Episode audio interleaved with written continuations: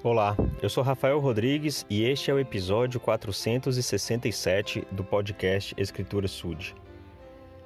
Então hoje vou trazer mais uma demonstração de como podemos ministrar a maneira do Senhor, a maneira do Salvador.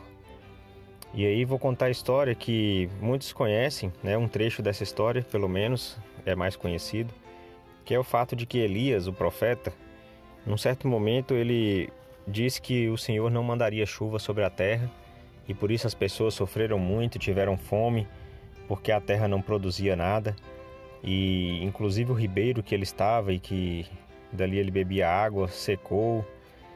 Enfim, muitos conhecem essa história onde ele foi orientado a ir para Sarepta e ali encontrou uma viúva que tinha um filho e ela estava pronta para cozinhar o último o último pedacinho de pão que, que ela podia, né, com um bocadinho de farinha e um pouquinho de azeite que sobrava.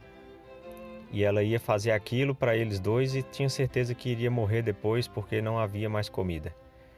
E então Elias fala para ela fazer conforme essa intenção dela, mas primeiro oferecer o, o pão, né, o bolo para Elias.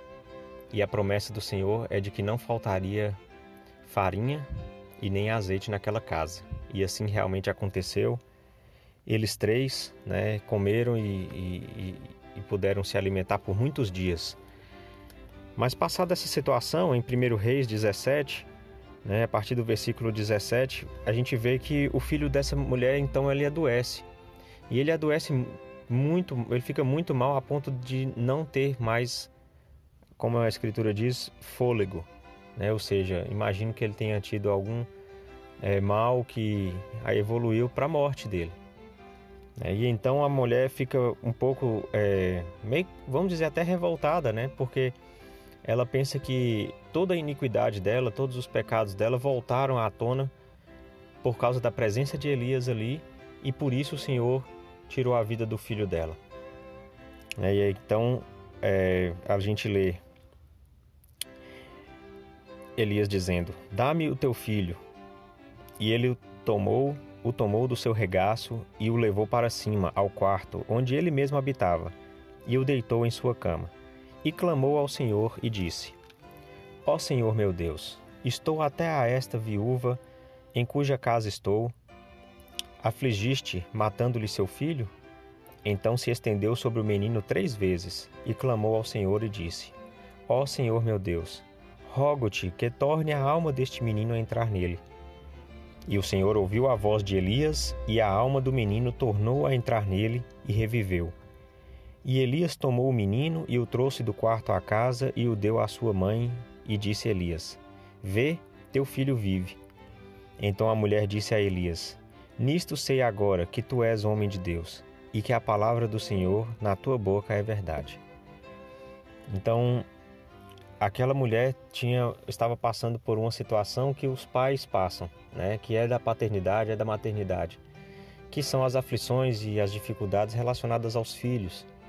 Então, os filhos são uma herança do Senhor, mas por muitas vezes eles trazem preocupações, dificuldades para a família. É próprio de se experimentar essa situação de criar o, os filhos de Deus aqui nesta terra. Quem é pai sabe, quem ainda não é, um dia saberá. Porque a gente tem muita preocupação com os filhos e é nesse sentido que é importante que os ministradores possam ajudar os pais. Existem muitas situações em que os ministradores podem estender a mão e ajudar a diminuir o estresse, a aliviar a pressão que os pais têm no cuidado com os filhos, a dar aos pais oportunidades de diversão para que eles possam manter os, o, o seu relacionamento, para que possam ter um pouco de alívio de tudo isso. Então, entender que os pais precisam de ajuda é uma tarefa importante dos ministradores e o Senhor espera que eles assim o façam. Então, na, na revista Aliarrona é, do mês de junho, do mês passado, ela diz que os pais enfrentam desafios incomuns e às vezes difíceis o apoio amoroso de irmãos e irmãs ministradores pode ser fundamental para o bem-estar tanto dos pais quanto dos filhos. Deus abençoará nossos esforços quando procuramos maneiras de fortalecer os pais e filhos que fazem parte de nossa vida.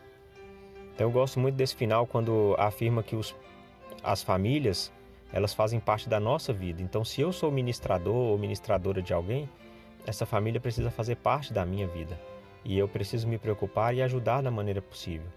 Então oferecer ajuda, é, ficar um dia com as crianças para que os pais possam sair, levar entretenimento, mensagens e outras situações são fundamentais para essa ajuda.